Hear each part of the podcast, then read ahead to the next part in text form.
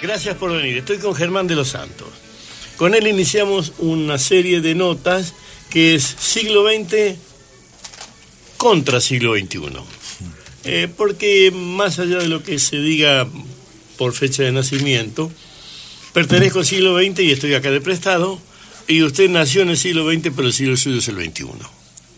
Sí, sí, es verdad. Eh, cuando, bueno, un gusto estar acá. bueno, Germán, cuando naciste, cuando empezaste la escuela primaria, cuando empezó con tu, familia, que además es una familia relacionada con el estudio y con la educación. Eh, la familia política. Política.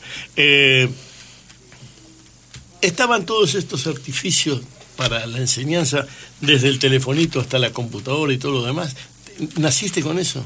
No, yo soy de una generación totalmente analógica, que incluso empecé a trabajar en periodismo y era todo analógico, no existía o recién empezaba a amanecer lo que después eh, fue Internet, pero... Y eso creo que sirvió mucho también de vivir esas dos, esos dos momentos, digamos. Esta era actual, que es totalmente diferente a, a la, a la forma en la que yo me eduqué y sobre todo después trabajé, pero eso me parece que, sirve también para manejar todas, todos los planos, todos los universos. Si estás hablando con alguien que le tocó arrancar con, como corresponde, con el plomo, con el tipógrafo, con los tipos, la tipografía paradas, a mano, con la rama, eh, era, otro país, otra historia y otra forma de periodismo, claramente. Eh, ¿Elegiste ser periodista o te tocó porque así vino la mano? No, no, no, yo elegí ser periodista y eh, desde que empecé a estudiar, digamos, lo tenía, tardé como en encontrar el, el, filón, porque yo estudié abogacía en la ciudad de Santa Fe y después me vine a estudiar comunicación acá. ¿Sos santafesino vos? Yo soy nacido en Santa Fe, sí. ¿Que lo parió? Sí, sí, sí. Somos de por allá. Claro, barrio eh, Candiotti. Sí, lo único que... No te, mira, hemos charlado tantas veces, nunca te pregunté si eras raza o tate. No, yo soy de una familia histórica, raza, digamos, Perfecto. de Colón. Esto sigue bien, entonces. Mi abuelo está en, en la cancha de Colón. ¿Te has puesto ahí? Claro. Sí, sí, que fue todo un, problema logístico. Tirar las cenizas ahí. Eh, yo estuve cuando fue Evita en el 49, a la cancha de Colón. Eh, ya era socio, porque era socio infantil, mi viejo me, llevaba. Y en el año 49, cuando fui, estuve ahí. Pero no voy a tirar mi ceniza de hoy, que la tienen en cualquier lado. No, sí, eh, ¿Te cuesta vivir con el oficio? Sí, eh, vivir, vos decís, el sustento económico. Sí. Eh, sí, cuesta cada vez más, mm. pero no en el oficio, yo creo que es en, en, todo el plano económico y social, pero creo que en el periodismo, por el cambio de matriz que hubo, eh, la profesión de periodismo cada vez se fue eh, tergiversando cada vez más y es mucho más difícil de juntar, juntar a fin de mes. Sí, sí, sí. Porque eh, las empresas también cambiaron, las empresas periodísticas, eso es lo que voy. Vos viviste otro momento en el que, bueno, acá en el diario La Capital se vivieron eh, momentos de, de, esplendor, de auge. El periodista era de una clase social, incluso hasta elevada, un tipo de prestigio, digamos, dentro de la ciudad. Bueno, eso se fue denigrando con el paso del denigrando con el paso del tiempo y hoy hay que remarla, sí. Eh, la, relación, más allá de cuáles sean tus eh, definiciones sexuales, la relación con el otro sexo, que siempre hay dos en historia finalmente, no podés acomodar como quieras los tantos, pero desde acá o de allá. Eh, ¿Fue sencilla? ¿Es sencilla? ¿Cómo te resulta entenderte con una mujer o con otro tipo? No, yo siempre me entendí muy bien con las mujeres. Eh, y, además disfruto mucho de la cuestión familiar, eh, que, tengo una hija mujer y que fui aprendiendo además con ella eh, todos estos cambios que, hubo en, este último tiempo que, me parece que, que nadie nació con, con el manual de estilo, Mm. digamos, sino que uno Sí. tuvo que ir eh, construyendo y escribiéndolo. Y me parece que tener una hija, de, mi, mi hija tiene hoy eh, 19 años, va a cumplir 19 años y, y fue una enseñanza rapidísima y, y genial. Para mí, lo que, lo que me han enseñado mis hijos es fenomenal. Y en ese sentido, en la parte del otro sexo, la- en, el, en- en- en el sexo también, eh, en las sexualidades, eh, los géneros, eh, por suerte, es para mí fantástico. Que hoy un pibe de Sí. 15 años diga, soy, no sé si soy heterosexual, capaz que soy un rato homosexual, después me gustan también otras cosas, capaz que no me gusta nada. Me parece genial, es una libertad fenomenal que incluso nosotros no la, o, o yo que vengo de ese siglo XX no la, no la tenía. Mi viejo era en ese sentido eh, muy tradicional. ¿vive que- tu viejo? No, no, no, no, falleció. Ni- Porque- Ni, mi papá ni mi mamá viven. Te explico por qué. Porque la ciudad de Santa Fe es una ciudad homófoba, Sí. absolutamente Oh. xenófoba.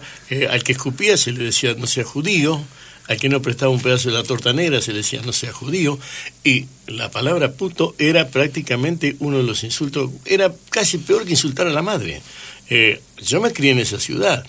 Tenía algunas diferencias porque como mi vieja era maestra y, y era maestra militante y en esa militancia había otras que eran señoras, pero no eran señoras, tenían pareja.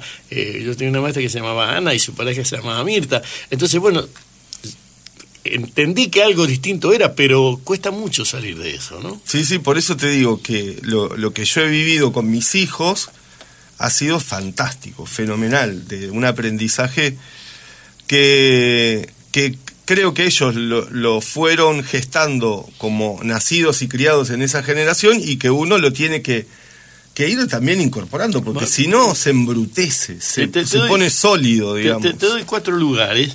eh, te doy cuatro lugares porque tengo la cuasi certeza de que has estado en esos cuatro lugares. Uno es Orinoco Amazonas, otro es Buenos Aires, otro es Rosario, otro es eh, Santa Fe y lo urbano en cada uno de ellos o lo salvaje. Amazonas Orinoco, ¿qué es eso?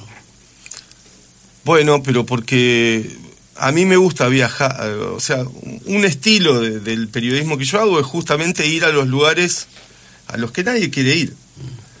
Eh, Eh, voy, voy a aclarar algo públicamente. Esto no me lo contó él. Yo todos los veranos trabajo en Mar del Plata. Y hay un fotógrafo de Mar del Plata que es totalmente loco, pero conmigo se lleva bien.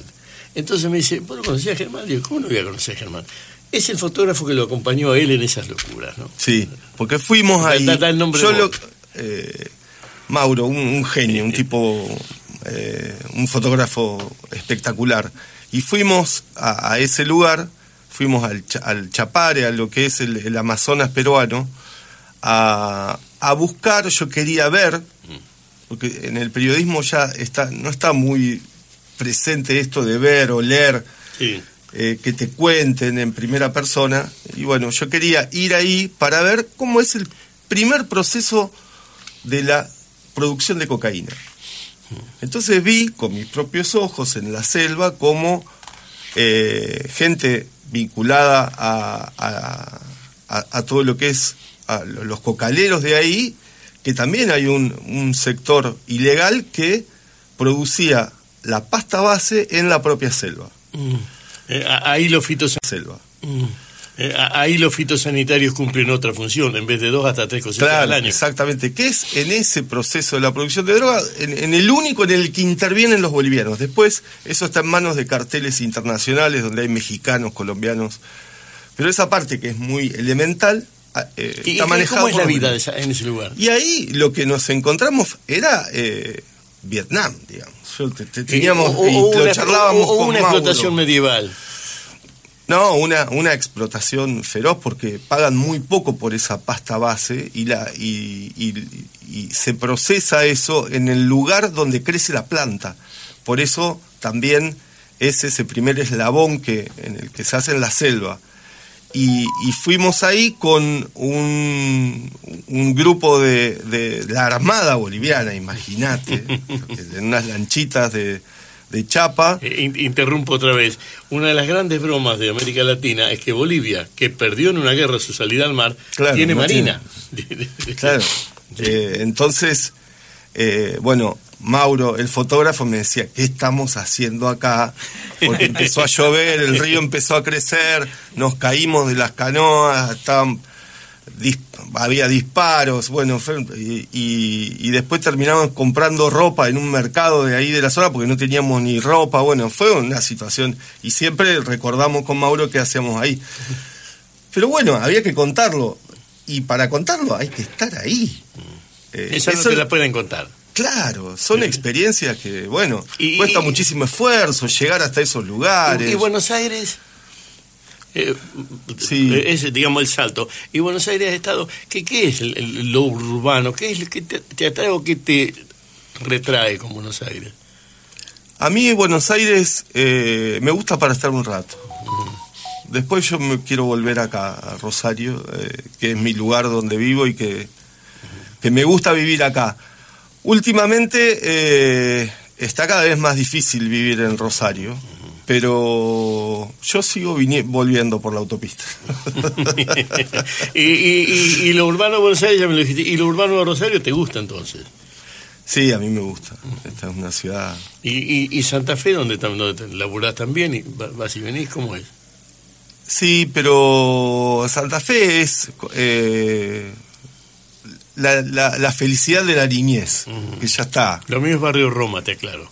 Claro, Barrio Roma, bueno, lo mío fue Barrio Caldiotti, una, una, una niñez y una juventud plena, porque no, no había peligro, digamos, no había nada, era felicidad en la, en la Laguna Setúbal y en el Club de Regatas, digamos, que era lo mío. Eh, cuento algo que solo los que viven en algún lugar chico y con pavimento pueden decirlo. La apuesta era con los muchachos del barrio, salíamos de casa, íbamos con la bicicleta sin manos, a dar toda la vuelta por el Parque Garay, y si lo podíamos hacer, vamos hasta Guadalupe. Y era ir sin manos, porque por el costado de, esa avenida costanera, autos. Sí, no, yo, eh, eh, digamos, es tan distinta mi niñez o juventud o adolescencia con la de mi hijo que yo e, era medio como salvaje. vos, te, entregaste a la computadora? Porque, eh, a decir tu hijo, tu hijo está entregado a la computadora o, o, está suelto del telefonito. No, no, está totalmente absorbido como todos, digamos. Es eh, que no es el teléfono ni la computadora, es la forma de relacionarse que pasa por ahí. Ese, maldito vietnamita Jun Chul Han, que es un maldito vietnamita que vive en Alemania y muy bien en uno de sus opúsculos habla y dice que esto es como el rosario. Uno en el rosario le rezaba y le contaba y creía que estaba todo resuelto con, las cuentas del rosario haciendo el recorrido de los Ave María y de los Padres Nuestros. Eh, nosotros también le creemos al telefonito como si fuera un rosario. Dice un Chulhan, no lo digo yo. Eh, ¿y qué, Yo estuve en Ucrania, ahora en marzo. En marzo. Y el telefonito era como tener una Kalashnikov. claro, bueno. a mí me sorprendió mucho eso. Que vos decís, ¿cómo un teléfono tiene tanto poder en el mundo? Y claro, bueno.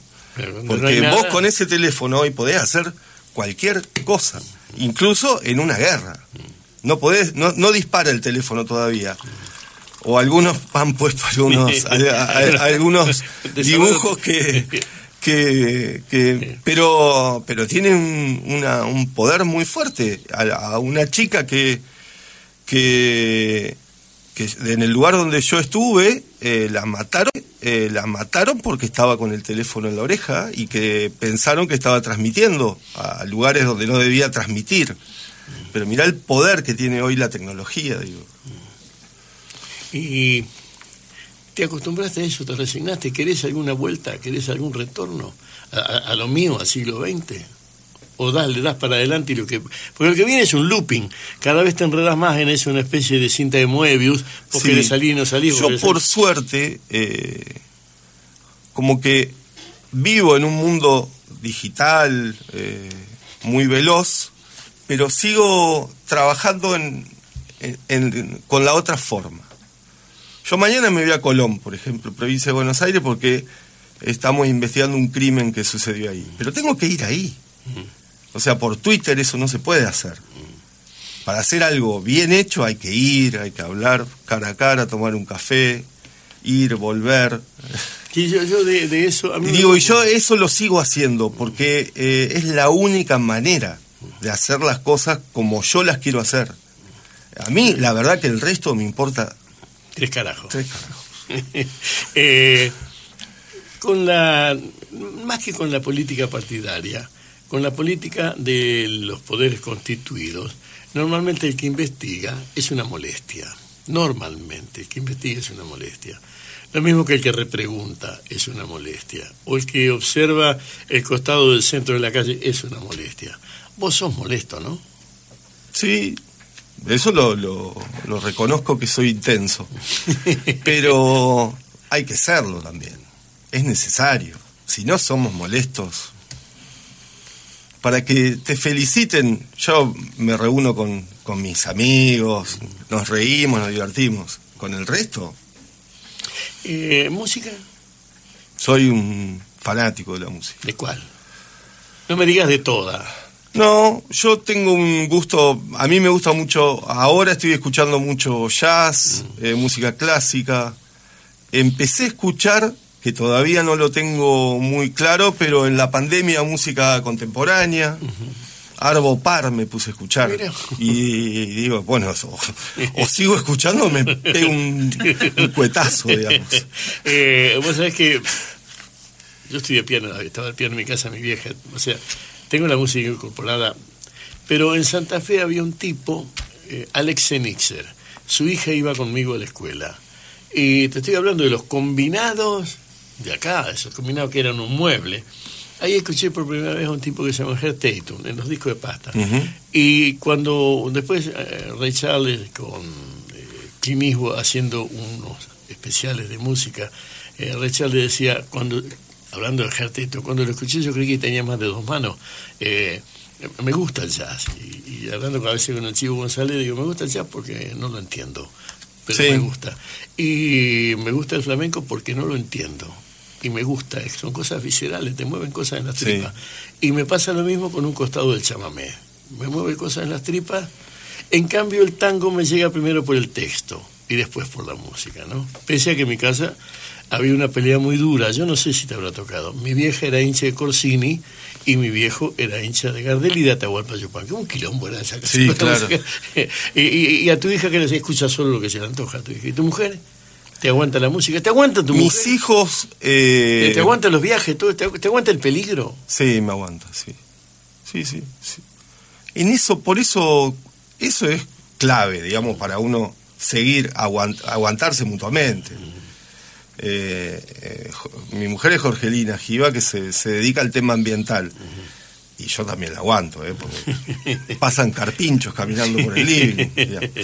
Eh, pero digo, eh, eh, desde el punto de vista de la música, eh, trato también de, porque es una forma de educar, el tema de que uno pueda tener la cabeza preparada para escuchar otras cosas. Pero mi, y mi hija toca la flauta traversa y mi hijo toca el piano. ¿Cuánto tiene el hijo? Tiene 14 que lo parió. ¿Y va al instituto o dónde va? ¿O profesora particular? Va a una profesora particular en Granadero Baigorria. Pero sí, está, tocó, me, toca la, me tocó la otra vez la comparsita y le salía bien. eh, yo tenía un, uno de los tipos que admiro, eh, ya está muerto, Joaquín Januzzi. Con él trabajé, en, él venía de crítica y yo trabajé con él en, en, la revista Sí, en Crónica. Teníamos, juntaban dos sí, en Crónica. Teníamos, juntaban dos escritores y era el que tenía el escritorio conmigo. Y él siempre me decía, lee los rusos, bigote. Porque buena parte de, todo lo que nos pasa, lee los rusos. En los dramas de los grandes escritores rusos está todo lo que nos pasa. pero no son los mismos, pero no seas boludo, son los pueblos son todos iguales. Tienen los mismos quilombos, los narran distintos. Lee los rusos porque narran como nosotros. Eh, ¿Cuál es tu literatura? Leí los rusos, ¿eh? Sí, yo leí algo también. No, bueno, bueno, pero ¿cuál es, cuál es lo tuyo? Voy, eh, voy a elegir la pregunta. No creo que se pueda escribir sin haber leído. No, yo soy un, buen lector. Eh, que el tema de la tecnología uno tiene que hacerse su momento para leer porque si no te cubre todo el, mapa cerebral. Eh, ahora estoy, yo tengo una cosa, yo soy bastante anárquico para leer y me engancho con algo y me leo seis libros de ese autor. Ahora estoy con Emmanuel Carrel, el francés que me, que me gusta muchísimo. Estoy leyendo El adversario, que es un, que, me parece que es un género que se podría adaptar muy bien acá y que vos has incursionado en esa en ese en esa cuestión ficción realidad o ficción documentada muy interesante. Prometo que para marzo va a estar la Mac de Medina escrita. Está está el, está el monstruo digamos está el monstruo. Pero en, en el verano tal vez me la anime al monstruo no eh, y yo eh, también también te vas a tirar con la Mac de Medina no, no, no, no, pero digo de, lectura. Sariano, a mí me, fascina Saer también, lo leí muchísimo. Eh, leí mucho últimamente también un autor que escribe sobre la ciudad de Santa Fe, que es Carlos Bernatec, que es una que escribió una trilogía que para mí es de, eso, nunca me pasó que de, llorar de la risa con un libro y, con los de Bernatec. ¿Lo recomendás? Uf, pero es fenomenal. Es una novela porno santafesina. Genial. Eh, bueno, me imagino algunos personajes que, conozco que pueden haber estado o, similares, o similares, ¿no? Eh, ¿Dónde te sentís más cómodo? ¿En la soledad escribiendo o en la mitad de un quilombo para narrarlo después? ¿Cuál es el momento de más felicidad? Eh, no sé si felicidad es la palabra, pero ah, voy a cambiarla. De que uno está más cómodo. A, eh, a, mí me gusta primero eh, estar en el quilombo. Sí. Y no puedo escribir sin estar en el quilombo. Voy a cambiarla. Yo tal vez estoy usando la palabra que me toca a mí para explicar lo que me pasa. Yo cuando estoy en la mitad de un quilombo o de un texto, eh, lo demás no existe y estoy muy metido dentro. Y eso es la felicidad para mí. Estar metido en algo que te quita todo lo demás y es tan, para usar tu palabra, es tan intenso que lo demás se borra. En ese sentido te pregunto, ¿qué es más cómodo, el quilombo o, la escritura después? O los dos, no sé. No, yo, o sea, los dos. Eh, y no sé si es, la, por eso la palabra feliz, pero disfruto de, escribir eh, teniendo muy presente lo que vi, lo que sentí, lo que olí. Eh, la semana pasada me tocó hacer una de, de las crónicas más duras, digamos, de gente comiendo de la basura. Y tenés que ver, o sea, o, analizar cómo contás eso, porque no hay forma de describirlo.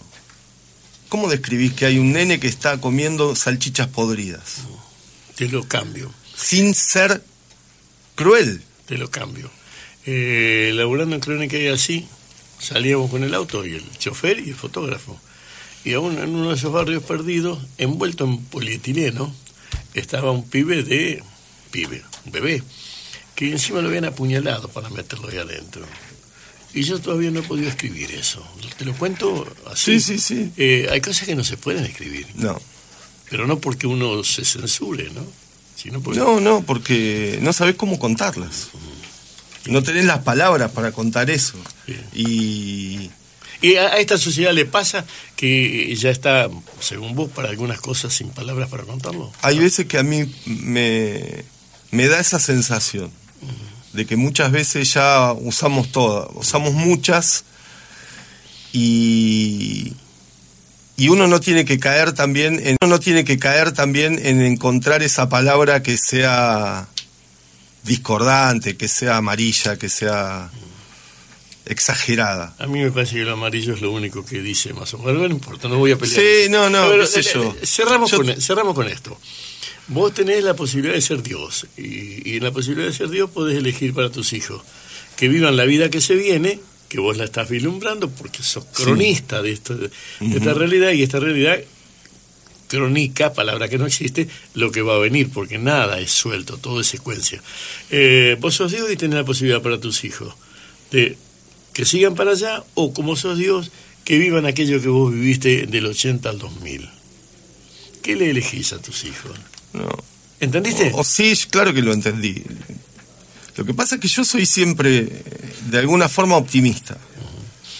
Porque creo que, que, que tenemos la pasión para dar vuelta a la tuerca. El problema que cada vez uno ve el, el, futuro más difícil. Y no acá en Rosario, no tiene nada que ver con la ciudad, sino con el mundo. Eh, eh, yo creo que vienen épocas en las que va a estar todo en discusión, incluso hasta la propia libertad. Eh, voy a cerrar de mi parte, después vos decís lo que se te antoja. era en el primer piso, conocí el sitio porque después ahí fue Crónica, después fue el Teatro Astro, sobre calle Riobamba, eh, crítica. Y la anécdota dice que subiendo el primer escritorio era el de Roberto Bar. Y vino un pibe con unos sobres. Y dice, señor, ¿usted es periodista? Y Roberto Bar le dijo, no, pibe, soy pianista en un quilombo. eh, ¿Qué sos vos? eh, qué sé yo, puede ser pianista en un quilombo, pero sería muy grandilocuente citarlo al, propio Ar. Eh, yo, uno trata de, de buscar palabras para entender el momento, puede ser, y sobre todo eh, que la mirada siempre esté donde hay que apuntar. Besos en la frente, cuídate, gracias.